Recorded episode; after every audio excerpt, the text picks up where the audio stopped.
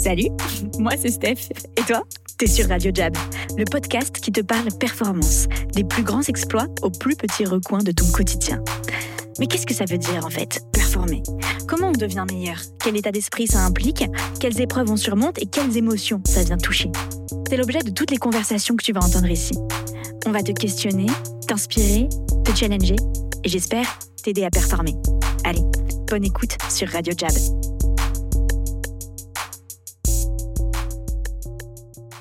Cette semaine, au micro de Radio Jab, je reçois notre client Alexandre, le fondateur de Tudigo. Ensemble, on s'est attaqué à tous les mythes autour de la vente. Est-ce qu'on est vendeur ou est-ce qu'on le devient? Est-ce que c'est possible de prendre goût à la vente? Et surtout, comment on crée et on diffuse une culture du leadership commercial dans sa boîte? Bonne écoute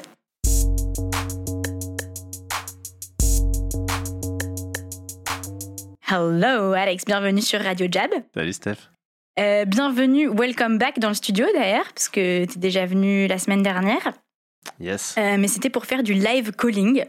Euh, on en reparlera peut-être, mais si tu nous écoutes et que tu n'es jamais venu chez Jab, le mardi, bah, on a tous nos clients qui viennent et l'après-midi, en fait, on ouvre le studio de podcast pour permettre aux gens d'appeler avec effet radio et ensuite d'être débriefés en live par Arthur ou par Julien et c'est une bête d'expérience. C'est hyper sympa, c'est pas malaisant du tout. Ouais, c'est trop bien en fait. Les gens qui viennent ici, non, je te jure, les premiers appels, ils sont un peu euh, gênés parce que voilà, t'as pas l'habitude et tout. Après, les gens ne veulent plus sortir. Ils prennent leur meilleur rendez-vous euh, dans le studio. Il n'y a rien de mieux, c'est hyper. Euh, c'est assez déstabilisant de s'écouter parce qu'on n'a même pas l'habitude d'entendre sa voix. Ouais. Mais, mais ça aide à. Tu te rends compte pas mal de choses et, et ça aide vachement à progresser. Trop bien. Voilà, c'était la petite aparté. donc merci de prendre un peu de temps pour être avec nous aujourd'hui. Est-ce que tu peux à l'accoutumée, euh, comme à l'accoutumée, te présenter. Je m'appelle Alexandre, j'ai fondé euh, Tudigo il y a un peu plus de 8 ans maintenant avec Stéphane, mon associé.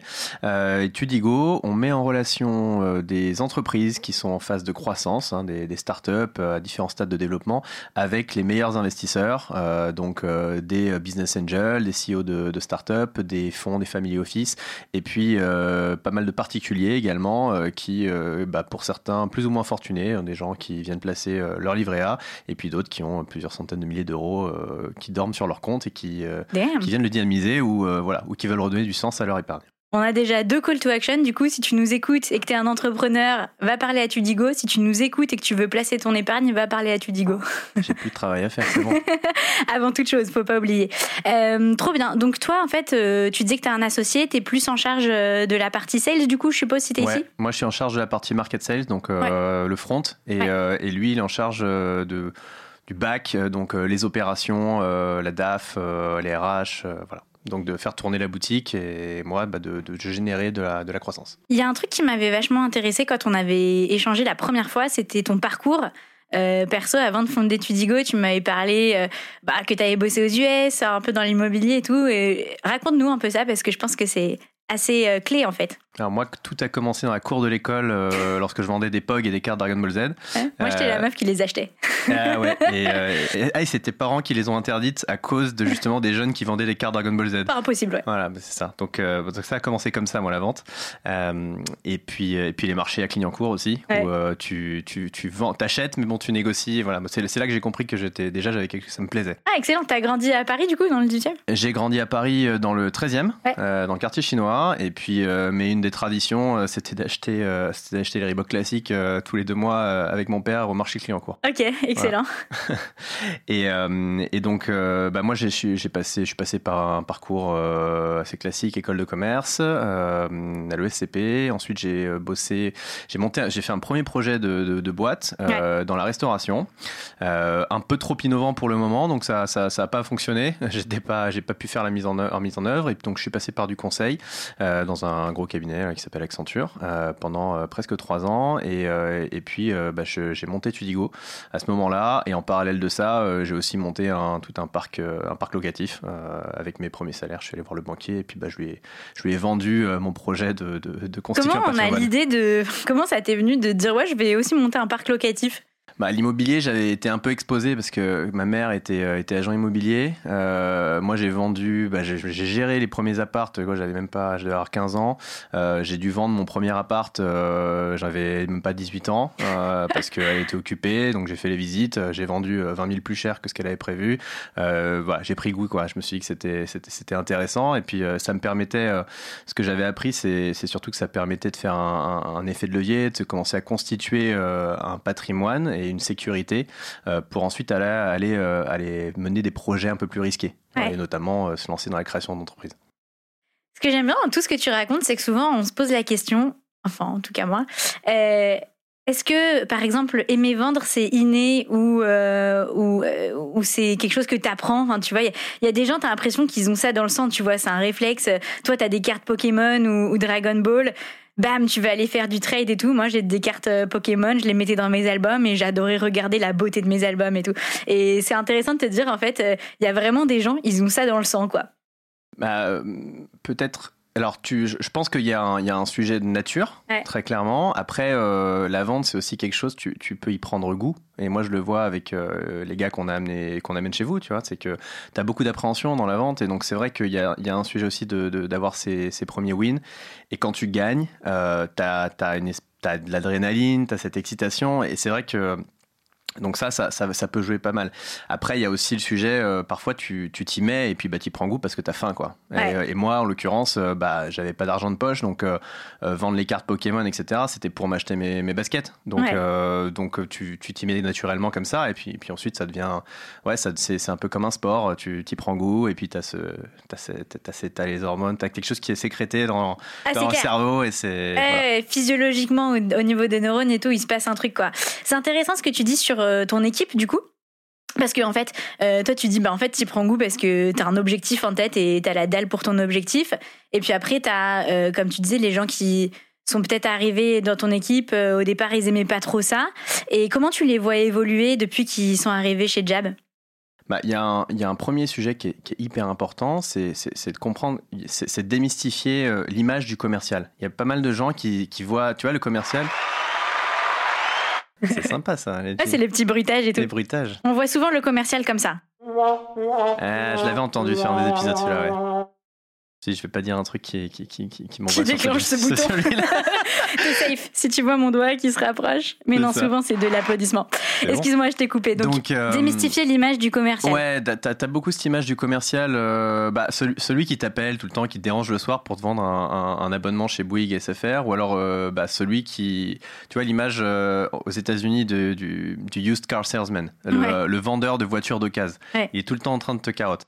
Euh, tu sais qu'il est en train de te carotte, euh, à la fois sur le prix, il est en train de te vendre un truc, qui, il, y a, y a des problèmes, il t'en a pas parlé, il y a des vices. Et donc ça, c'est l'image euh, du commercial, qui essaie de te vendre un truc.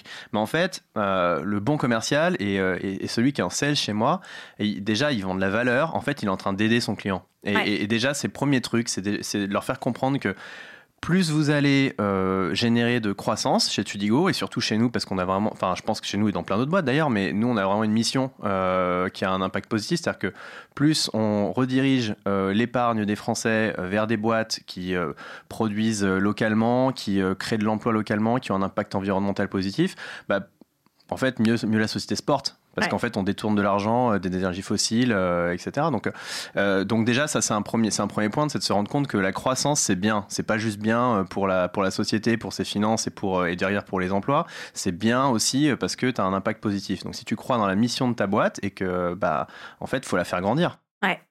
Voilà.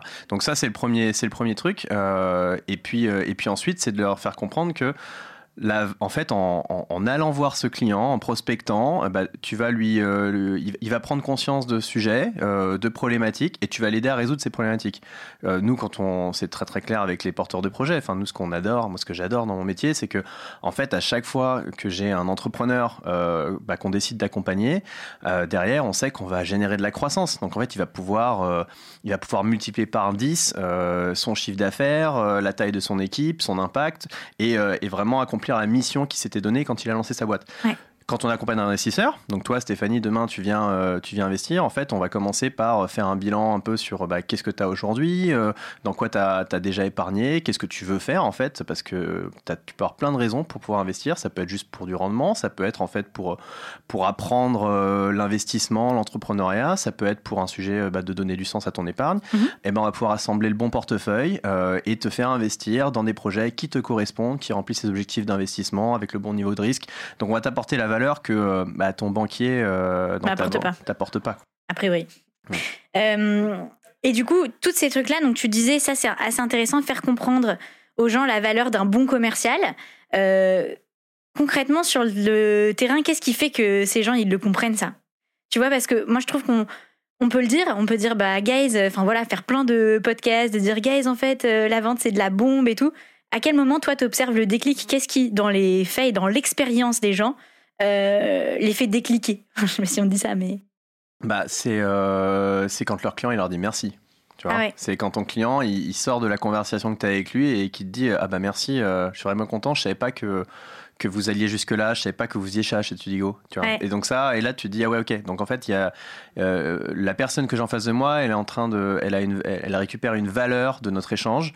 Euh, elle est contente que je l'accompagnais. Et puis après bah, derrière tu t'aperçois aussi que quand tu as été vraiment bon, bah, il y a du repeat. Donc en fait ton client il revient, il revient, il te recommande. Et là tu te dis ah ouais d'accord donc je dois faire quelque chose de bien en fait. excellent. C'est intéressant. C'est vraiment euh, client. Si tu nous écoutes, les feedbacks des clients euh, sont hyper importants. Bah, bien sûr comme tu disais, pour le repeat de la boîte et tout, mais dans la valorisation du rôle en fait euh, de commercial. Quoi. Ouais, complètement. Et, nous aujourd'hui, bah, ça a été aussi un des switches quand on a fait euh, cette, bascule commerciale, euh, parce qu'il y, a eu ça, il y a eu des, différents temps dans la vie de la boîte aussi. Bah, aujourd'hui, ce que je leur dis, c'est mais attendez, si on a X avis clients et que c'est des avis suite à des, demandes de support, en fait, c'est pas suffisant. Les avis, des clients, faut aller les chercher, mais un maximum. Faut, faut toujours aller voir le client et lui dire, ok, t'es content du service, t'es content de mon produit, tu es content de notre échange, euh, parce que ça va t'aider à t'améliorer, tu vas t'apercevoir de voilà, qu'est-ce qui est bien, qu'est-ce que je peux améliorer. Ça, a énormément de valeur. faut nourrir la bonne histoire, en fait. Et ce que tu disais euh, par rapport à l'image qu'on peut avoir du commercial, particulièrement en France, je trouve. Euh, donc aux États-Unis, il y a toujours l'image du vendeur de comment dirais-je de voitures cassées et tout, mais ils ont aussi quand même une culture business qui, coule dans leurs veines, quoi. En mm. France, c'est un peu différent en termes de mentalité. Et du coup, c'est important d'aller se chercher des histoires euh, pour euh, nous-mêmes en tant que commerciaux pour euh, rééquilibrer la balance, tu vois, alimenter le, le bon truc, quoi. Bah moi, je m'en suis rendu compte effectivement à ce moment-là parce que c'est vrai que j'ai passé trois ans aux US, j'étais à Los Angeles euh, et, euh, et, tu vois, bah, je, je, je, me suis remis à un de mes premiers amours qui était euh, l'immobilier. J'ai bossé avec une start-up de real estate américaine et les gars étaient, alors ça, ça, allait loin, c'était vraiment bercé au Wolf of Wall Street. Tu vois, la, la, Bible, Jésus chez eux, c'était Jordan Belfort. Donc, ah mais, ouais, c'est pas un mythe du coup. Ouais, non, mais c'est. Il y a des endroits où c'est vrai. Mais ouais, ouais, vraiment, vraiment, c'est vraiment. Et puis ils avaient des trophées avec des loups. Enfin, c'était. Euh, ah ouais, ok. non, ils, étaient, ils, allaient, ils, étaient à, fond. Tu avais, des écrans dans la salle avec euh, euh, Wolf of Wall Street ou d'autres films de traders, etc., qui passaient en boucle, des, des, leaderboards. Enfin, vraiment la, vente à l'américaine. Et ils passaient des coups de fil à longueur de journée. C'était hyper intéressant parce qu'en fait, tu t'apprenais à t'apprenais à vraiment à te prendre des murs parce que là tu pour le coup c'était tu vois chez chez Jab ou euh, nous chez Tudigo on appelle on essaie de cibler un petit peu. Alors eux ils prenaient un bottin. Ils prennent le, le bottin les pages jaunes et ils appellent tout le monde quoi. Voilà et donc ça bon là tu te dis ok là je suis dans l'image euh, c'est tu arriveras jamais à vendre ça à des Français déjà ça c'est sûr. Mais en revanche toi en tant que dirigeant comme euh, des murs tu t'en prends quand tu quand tu montes une boîte ça c'est hyper formateur parce que tu vois là tu as une armée de, de jeunes gars et qui t'as 30 30 jeunes ils sont tous en train de faire ça. Il n'y en a pas un seul qui est payé, hein, qui est salarié. Ils sont tous en pure com. Ah, euh, et ils sont tous à fond. Et, mais parmi ceux-là, tu as les plus euh, rigoureux, les plus concis, les plus persévérants et ceux qui ils sont en, learning continu, ceux qui, qui tout en, ils sont tout le temps vraiment en train d'essayer de s'améliorer.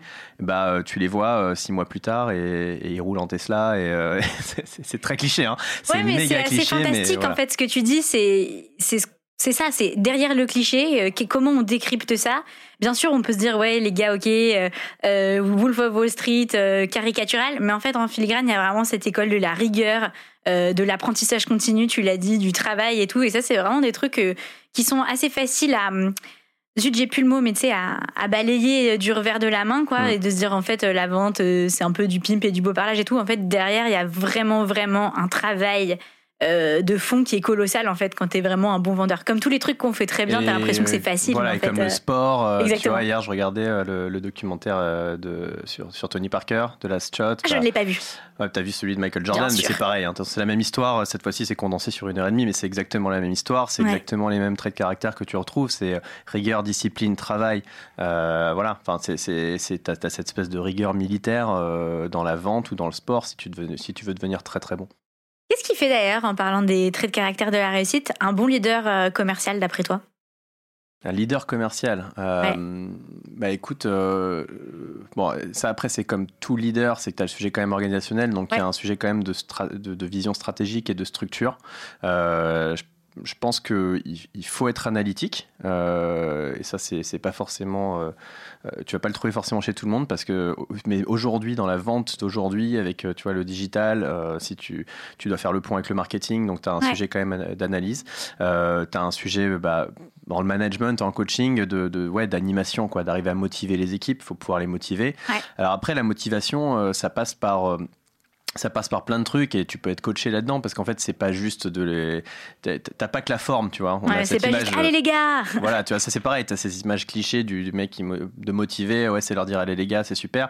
Mais bon ça passe par euh, structure des rémunérations euh, organisation euh, formation continue des one to one des pipe review c'est pas mal de sujets organisationnels. Donc t'as quand même ça si t'es sales leader t'as un sujet bah, pas quand t'es tout seul mais voilà quand t'as du monde d'organisation de management. Donc ça moi c'est un sujet sur lequel j'apprends. Euh, je suis en plein apprentissage, quoi. Hein, quand, bien. donc, euh, Ça te plaît?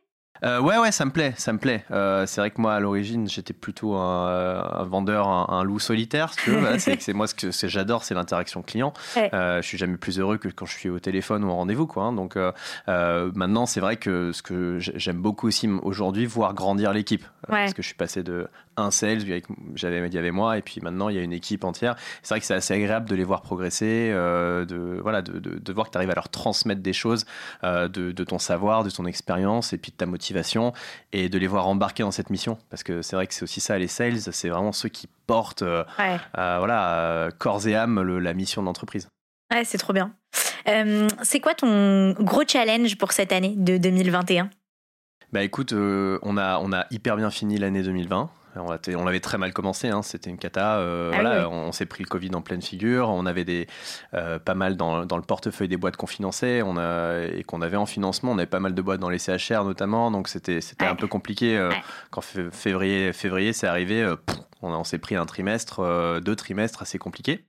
Et du coup, ça, c'est intéressant parce que c'est une sous-question. Hein, je t'interromps parce que, mais c'est, euh, qu'est-ce que ça t'a appris cet échec? Comment tu rebondis d'un truc comme ça, tu vois, euh, en tant que fondateur d'une boîte et leader d'une team, commerciale ou non? Ouais, bah ça a été dingue parce qu'en fait, on a, euh, on a tout revu, quoi. On hmm. a tout, on a cassé toute la boîte. Oh. Euh, on l'a, on l'a cassé en deux. En fait, moi, ça a été, euh, ça a été assez compliqué comme période. Euh, j'ai, il y a eu, il y a eu cette crise, voilà, cette crise économique, économique et sanitaire. Derrière, t'es confiné, t'es confiné avec, avec ton fils qui a, qui a un an et demi et qui, voilà, et t'essaies de passer des coups de fil ou te poser à l'ordi et lui, bah, il pète un câble, voilà. Donc, et moi, en plus, j'avais mon père qui était à l'hôpital.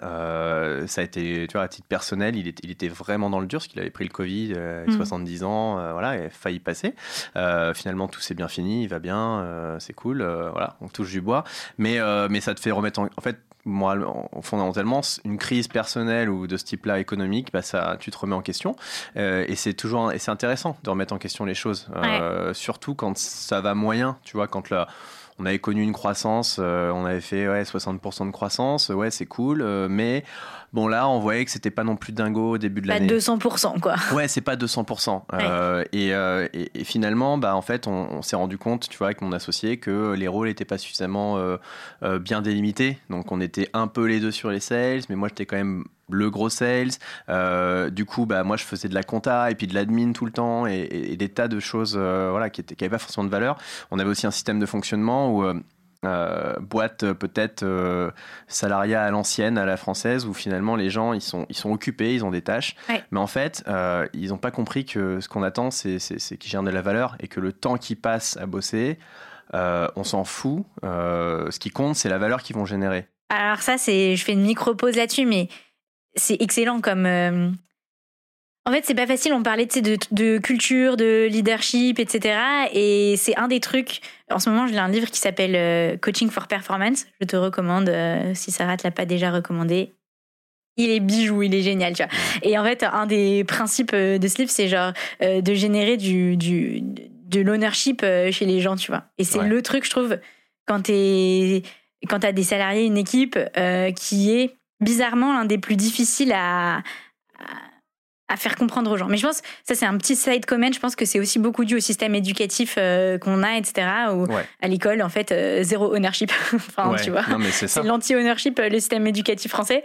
Et donc, euh, quand tu arrives en entreprise, ensuite, on te dit le contraire. d'être, On te dit maintenant, sois honneur d'un truc, prends tes responsabilités. Je suis pas là pour te micromanager et tout. C'est un peu déstabilisant. Et aussi pour les managers d'ailleurs, parce que ça demande, je sais pas pour vous, tu vois, dans la transformation dont tu me parlais, ça demande un peu un saut de la foi aussi quand même. Parce que quand c'est ta boîte, tu veux grave faire confiance, je suppose, mais t'es un peu peut-être aussi, euh, ok, je Bah, saut quoi. Ouais, tu vois, moi j'en parlais avec euh, un des cofondateurs de Pfizer. Ouais. Euh, c'est une super start-up, mais qui est assez, qui est assez connue parce qu'ils sont en full remote.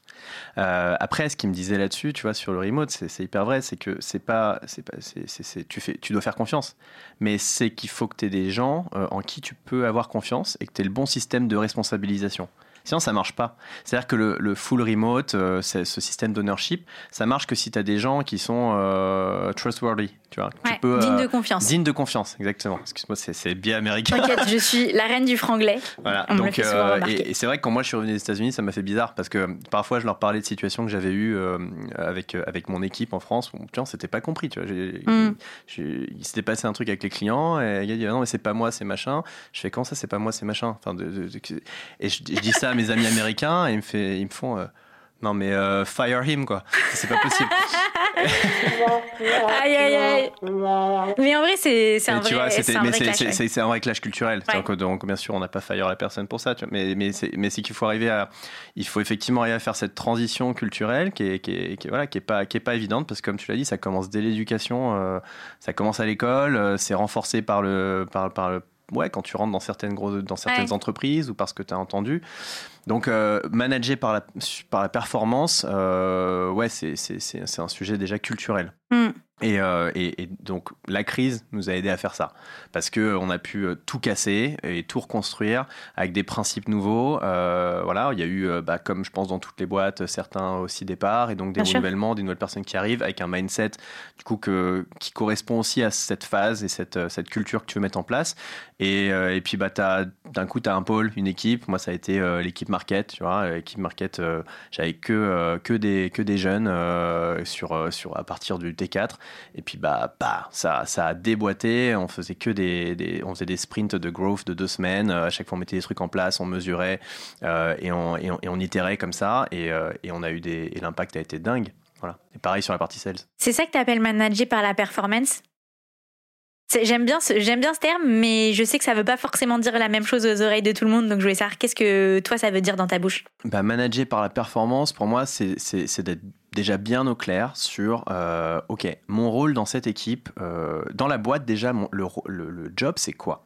C'est Hmm. quoi euh, les North Star Metrics? C'est quoi, les- c'est quoi les OKR Et la définition des OKR, je pense que ça nous, a, ça nous a pris finalement quasiment deux ans pour arriver à ce qu'en fait, le, le, le fond euh, et, le, et, et ce, que, ce que ça voulait dire, en fait, tu vois, les OKR. Ce que Clairement. on avait compris, euh, bah, on mettait des, des, des key results et tu vois, j'avais dans les OKR du début, euh, key result, il y avait euh, euh, faire appel à projet, euh, machin. Je fais, mais en fait, c'est pas un key result, ça. Ouais. C'est juste une action. C'est Ouais. une action.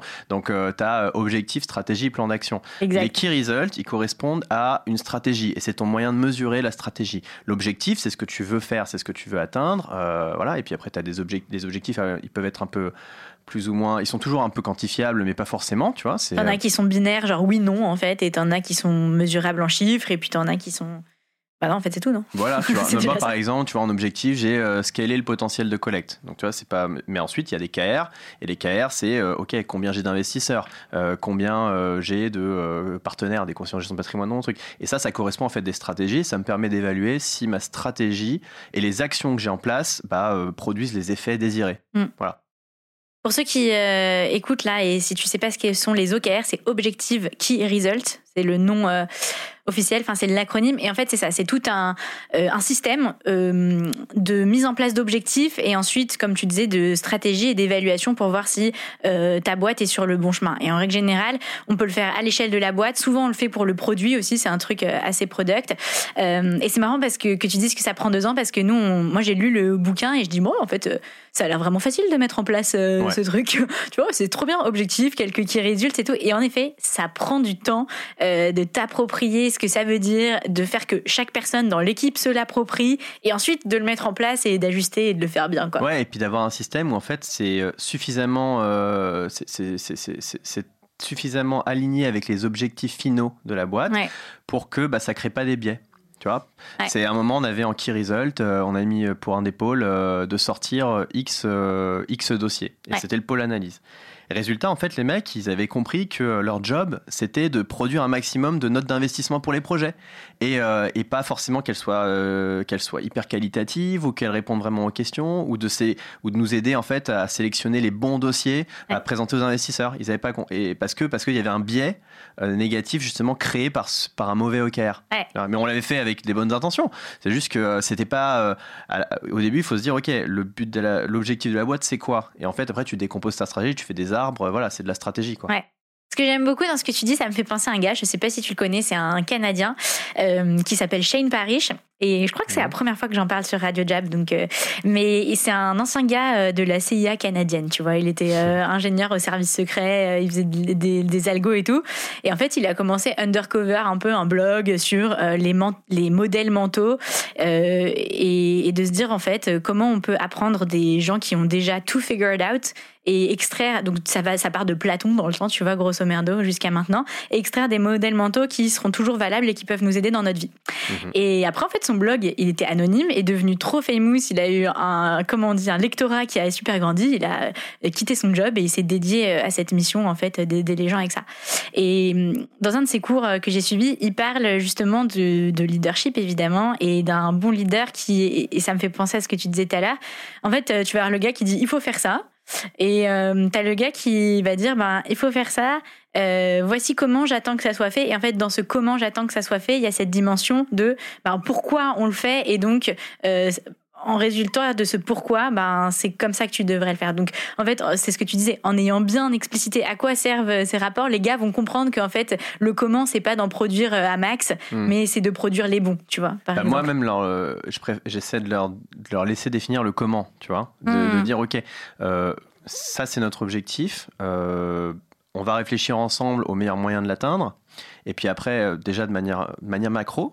Et une fois qu'on est, est OK sur les stratégies, tu vois, le comment, euh, toi, tu vas réfléchir aux actions. Comme ça, tu, c'est aussi ça l'ownership, tu vois, c'est de les laisser déterminer le, le comment. Alors, c'est pas applicable avec tout le monde, tu vois, mais bon, dans des, euh, quand tu as une équipe euh, plus ou moins réduite ou que tu as des, des, gens qui ont vraiment envie et qui ont sont cette dynamique de progression, c'est pas mal parce qu'en fait, derrière, ils s'approprient vraiment le truc et puis ils peuvent faire leurs tests. Et puis, en fait, c'est con, mais tu vois, nous, on est fondateurs, on a des milliards de trucs à penser. Ça fait plusieurs années peut-être qu'on est dans le business. Moi, ça fait 8 ans que je suis dans le business bah euh, moi euh, dans mes équipes en fait ils vont ils ont ils sont sûrement des meilleures idées que moi ils viennent d'arriver, ils sont tout frais, ils sont leur cerveau il est jeune, il fonctionne bien. Alors que le nôtre il commence à être un peu en décrépitude. Donc faut les laisser quoi, faut les laisser, euh, faut les laisser explorer et c'est parce qu'il y a, y a sûrement une hmm. super idée qui va sortir. J'adore ce que tu dis de laisser explorer et d'accueillir des nouveaux talents dans la boîte. Hmm. Et, c'est aussi ça dans le leadership, l'équilibre hyper fin entre euh, tenir la barre, tu vois, donner la direction, maintenir la culture, euh, l'énergie et tout. Et en même temps, euh, laisser la place, bah, comme tu disais, aux, nouveaux talents, aux, j'allais, je vais dire un truc poétique un peu, mais aux bourgeons qui veulent germer, tu vois, qui apportent des nouvelles fleurs à ton arbre, quoi. Ouais. Ouais, mais c'est pas simple. Hein, moi, moi j'étais un, j'étais un micromanager euh, vraiment vénère quoi, avant. Ah c'était terrible. Et tu, comment tu t'en es rendu compte? En vrai, comment tu te rends compte que tu es un micromanager? Parce que tu, tu, crois toujours faire bien, je pense, même quand tu micromanages. Tu t'en rends compte parce que, parce que, parce que t'exploses en charge de travail, c'est tout. C'est que, euh, c'est que tu fais. Euh, c'est que t'es es tout le temps en train de bosser, tu vois, tu bosses jour et nuit et t'as as toujours d'autres trucs. Et, et tu, donc en fait, tu tu t'arrêtes de faire ça par, euh, par, par, besoin, quoi. C'est qu'à un mm. moment, la boîte, elle a besoin que tu arrêtes de faire ça et que tu puisses te concentrer sur, les, sur ce qui a le plus de valeur, justement. Et, et puis après, bah, c'est aussi euh, c'est de pouvoir avoir des équipes, justement, euh, qui sont en mesure, outillées, qui ont envie de porter cet ownership. En fait, mm. c'est ça, quoi. C'est que à partir du moment où tu as des gens sur lesquels tu sais que tu peux compter et qui, euh, qui portent cette, euh, la mission, qui ont chacun un objectif bien clair et qui vont le poursuivre, bah tu peux lâcher. C'est, t'as lu le bouquin de Netflix sur euh, la culture du gars de Netflix là euh, euh, Parce que c'est exactement ce que tu dis. J'ai oublié comment il s'appelle. Bon, tout le monde le connaît, le mec de Netflix. Il a écrit un livre avec une autre nana qui l'a fait venir en fait chez Netflix pendant un an et il lui a ouvert toutes les portes. Elle a pu interviewer tout le monde et ils ont sorti ce livre sur la fameuse culture Netflix iconique. Et ce que tu dis, j'étais genre, mais c'est pas possible, il, a lu le livre. Bah, après, tu retrouves toujours les. En fait, euh, ça aussi, c'est un, un, un, point euh, que j'aurais aimé le savoir ou me rendre compte quand j'ai démarré la boîte, parce que je pense que j'ai fait des centaines d'erreurs, euh, juste parce que j'ai pas lu assez de. J'ai ah pas lu les 3-4 bouquins qu'il fallait lire. et moi, il y, en a, y en a deux récemment là, que, que j'ai trouvé vachement bien. Ah, vas-y, éclaire-moi. Bah, il y avait Dream Team, qui est écrit par un Français. Ok. Euh, c'est très simple. C'est, il a interviewé pas mal de, managers et, euh, et, c'est un peu un introductif, tu vois. Je pense que c'est, euh, ça, donne déjà des bonnes clés pour, pour comprendre en fait ce qui peut-être allait pas à la fois dans ton management, dans ton process de recrutement, les gens que tu dois garder, les gens que tu dois sortir, comment tu dois cultiver ceux justement qui sont des, pépites à haut potentiel. Voilà, donc ça c'est, un bouquin qui est assez intéressant. Et puis après moi celui qui, moi m'a fait m'a mis une claque, je l'avais lu en, pendant le confinement, c'est The Hard Things About the Hard Things ah, je l'ai pas encore lu. Euh, de Ben Horowitz. Ah, mais j'adore Ben Horowitz. Ouais, lui est dingue. ben euh, Horowitz. Je lui fais un standing ovation. Mais lui, euh, voilà, mais celui-là, ça aussi, ça, ça c'est, ça c'est, ouais, c'est ah, pour un founder, c'est dingue parce que il y a tous les, voilà, t'as as tous les, les, les, moments par lesquels tu, tu, passes là, ils sont là et tu fais ah putain, si seulement j'avais lu ce bouquin avant. Ça, c'est un beau mot si, euh, pour ceux qui écoutent là, si tu as une reading list à lire. Donc ça, c'est trop bien. Je vais les mettre euh, dans les notes euh, du, de l'épisode. Il y a aussi de Ben Horowitz, si tu le kiffes, il y a What You Do Is Who You Are. Donc lui, pour le coup, je pense que je le dis à chaque podcast. si t'as pas compris ce bouquin, c'est sur la culture, c'est sur la construction de la culture et, un peu ce que tu disais en fait sur l'ownership. Lui définit la culture comme ce que les employés font quand le boss est pas là. Euh, c'est ça en fait, c'est genre imagine demain, euh, pouf, t'as disparu, t'es dans une autre dimension. Que vont faire les gens? Quel comportement ils vont avoir? Donc euh, typiquement, il y a des questions comme ça, comme euh, si tu dois aller en, en, business trip, quel hôtel tu prends? Si t'es chez Amazon, tu vas prendre un nouveau hôtel zéro étoile. Euh, si t'es chez Apple, tu vas prendre le design par Stark comme hôtel, tu vois. Donc c'est ce genre de truc. Et puis ce que j'ai beaucoup aimé, au risque de me répéter, mais dans ce bouquin, je te le dis, c'est il extrait des leçons de culture qui sont pas business. Parce que souvent, je trouve les business books, c'est un peu genre, euh, bon, bah, ce business a fait ça, donc va faire ça, tu vois. Toi, mhm. t'es genre, bah, en fait, euh, enfin, oui, mais. Et là, il prend des gars qui ont créé des gangs en prison, euh, un gars qui bah a aidé à abolir l'esclavage, les samouraïs, un mec qui a mené une tribu un peu comme Attila, mais un gars un peu différent et tout. Donc des trucs vraiment de culture hyper puissant, civilisationnelle, si ça se dit. et pouf, il extrait des leçons euh, pour ton business. Donc ça, j'ai trouvé ça vraiment trop bien. Ouais, ouais, bah de toute façon, c'est pas business. Le business, c'est euh, c'est la vie, quoi. C'est la vie, en fait. C'est ça, c'est t'as tout dedans. Et, tu, c'est des relations personnelles. Euh, voilà, enfin, le management, c'est quoi? C'est des relations entre les gens. Euh, c'est comment est-ce qu'on va ensemble vers un objectif commun. Donc, en fait, c'est toute société. Euh, le sport, c'est pareil. C'est pour ça que, par exemple, bah, tu veux en, non-business et, si tu veux te chiller en même temps, bah, tu regardes The Last Dance. ah non, mais c'est très business, The Last Dance. C'est sur le leadership en général. Bah, non, mais voilà, c'est ça. Mais, et, tu retrouves ces leçons-là, en fait. tu as toutes les bonnes leçons aussi dedans, hein, si tu t'en extrais le euh, c'est pas c'est pas un documentaire sur le sport, c'est un documentaire sur la vie. Et, c'est clair. et tu l'appliques à tout ce que tu veux. Euh, avant de te laisser filer, euh, j'ai une question quand même un peu sur ton expérience Jab. J'aimerais bien savoir avec le recul maintenant, parce que ça doit faire au moins, je sais pas, quelques petits mois que, tu, que tu bosses avec nous. Et je voudrais savoir ce que ça a changé pour toi, à titre perso, pour ton équipe aussi. voilà, qu'est-ce que qu'est-ce que c'est l'expérience Jab? Bah moi, ça m'apporte pas mal de clarté parce que parce que mine de rien, tu vois, c'est bête, mais ça fait ça fait huit ans que j'ai pas de manager déjà. Hmm. Donc bah, Sarah, elle me fait un peu, elle joue un peu ce rôle-là, tu vois. Pour moi, c'est que ça me permet d'échanger avec quelqu'un. C'est ta sparring partner. c'est ma sparring partner, donc c'est cool. ça, ça c'est sympa, tu vois, de pouvoir arriver vers elle avec des questions, je sens que je me pose, d'avoir bah, comme ça aussi une idée un peu de, benchmark de, de, ce qui se fait de, de, mieux dans les sales, de pouvoir essayer de regarder, avoir quelqu'un qui peut regarder ça sur mon business et de définir avec elle euh, et le mode de management. Donc euh, ça c'est ça c'est hyper intéressant. Mm. Euh, après il y a toutes les honnêtes d'un point de vue tu vois process de vente, méthode de vente, skills. On reprend les fondamentaux et en fait c'est super important et, et je pense que c'est comme en sport en fait. En sport, tu, tu, tu, tu vas, tu vas le faire, tu vas, tu vas faire du sport de manière naturelle pendant pas mal de temps et c'est bête, mais retourner à l'école, retourner en, club, en, formation, tu reprends les mouvements, les mouvements que tu faisais avant, bah là, en fait, ils prennent tout un autre sens. Ouais, tout ce que tu as, parce que tu reconceptualises euh, bah, tes wins. Tu vois, tu fais, ah putain, mais j'ai gagné, en fait, c'était pour ça. C'était ça l'ingrédient. Et, euh, et, moi, ça me permet derrière de, euh, surtout de le, de le, diffuser, parce qu'en fait, le vrai problème que j'avais, c'était que bah, tout reposait, le chiffre d'affaires reposait sur moi. Et, et aujourd'hui, là, je vois mes équipes bah, bourgeonner, c'était il se développe et, ça c'est très très cool parce qu'en fait euh, on arrive à, diffuser cette culture et en fait à, euh, comme ça tu, crées un business aussi sur, euh, qui repose pas sur le founder, ce qui est un gros problème de beaucoup de startups.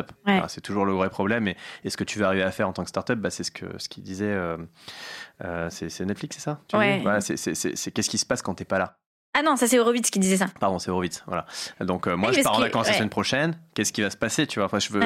Il y a des. Enfin, honnêtement, je pouvais pas partir en vacances. Euh, sans mon ordi ou quoi parce que je, flippais quoi de ce qui allait arriver euh, donc aujourd'hui moi c'est ça c'est ça m'apporte de la clarté un peu de et puis cette et le fait de pouvoir me dire ok ça va ça, ça va ça va tourner Trop bien. Et la culture aussi. C'est que cette culture euh, de la vente, en fait, on est en train de la diffuser sur, dans toute la boîte parce que la culture de la vente, c'est une culture de la performance, des objectifs, des résultats. Euh, ça t'oblige à clarifier objectifs, stratégie, plan d'action, euh, get the result. Tu vois, c'est, Donc ça, c'est super important aussi. Quel que soit ton job, en fait. Enfin, tu vois, même moi qui suis une des rares non-sales chez Jab, moi, à titre perso, la culture de la vente, ça a boosté ma vie. tu vois, j'avais déjà une, une, bonne idée de un peu ce que je faisais et tout. Je pensais que j'avais un, des bons systèmes, mais, mais c'est le jour et la nuit en fait. C'est trop bien. Ben ouais, ouais, et c'est super important. Parce qu'en fait, tu, tu comprends une fois que tu as fait ça, que tu es passé par Jab et que tu et que as commencé à, revoir ta boîte sous cet angle-là, tu fais, mais attends, en fait, euh, ceux qu'on pensait, le, ceux qu'on appelait le back-office, mais en fait, ils ont un rôle clé dans la croissance. Parce que si tu prends les modèles de growth, euh, le ARRR, tu vois, bah en fait, ils, font, ils sont sur la partie revenu, retention, referral. Euh, donc ils ont trois blocs fondamentaux de la génération de revenus. Donc bah, il faut que je fasse comprendre à mon service satisfaction client que son job c'est pas de traiter des tickets. Non, non, c'est de nous faire des clients et des recours, en fait. C'est ça. Euh, value generation, quoi. Value generation. Et ça, tu le fais partout. À tous les étages. Ouais, ça, c'est vraiment un bon truc, Jab. Euh, trop bon truc pour finir. Qu'est-ce que je peux te souhaiter pour la fin de l'année, là? Écoute, pour la fin de l'année, on, démarre là, non? Bah oui, bah pour cette année. Quoi. Ah, pour cette année, ouais, ouais. pour les 12 prochains mois. Bah et comment nos chers auditeurs, là, si tu nous écoutes, qu'est-ce que, comment on peut t'aider? Euh, alors, si vous avez, euh, si vous avez, si vous êtes une start-up en pleine croissance, vous connaissez du, des gens qui ont une très très belle boîte avec en plus un impact positif euh, sur la société, sur l'environnement, bah, envoyez-nous un mail, voilà, alexandre@studigo ou passez-moi un coup de fil. Ah prenez les petits outils Jab et puis vous trouvez mon numéro, vous me passez un coup de fil euh, pour qu'on ait une conversation sur comment on peut vous aider à, faire grandir votre boîte. Et puis, euh, bah, si vous avez euh, dans votre entourage des gens qui ne qui sont pas forcément contents de leur assurance vie, de leur livret A ou, de, ou, de, ou, des placements qui rapportent 2, 3%, 4% péniblement et qui n'ont aucun sens pour eux et complètement opaques, bah, parlez, venez nous rencontrer parce qu'en fait, on, voilà, on a sûrement des, des, choses qui vont vraiment vous, vous, vous, vous plaire et vous enthousiasmer. Trop bien. Merci Alex. Merci Steph. Salut. Tu l'as peut-être remarqué, dans Radio Jab, il y a radio. Et ça, ça veut dire qu'on pense que les auditeurs font aussi partie du show. Du coup, on t'a créé une messagerie, la Hotline Jab. T'appelles le 07 80 97 62 35 et tu viens nous laisser ton message pour nous challenger ou nous poser tes questions. C'est promis, on les diffuse dans la prochaine émission.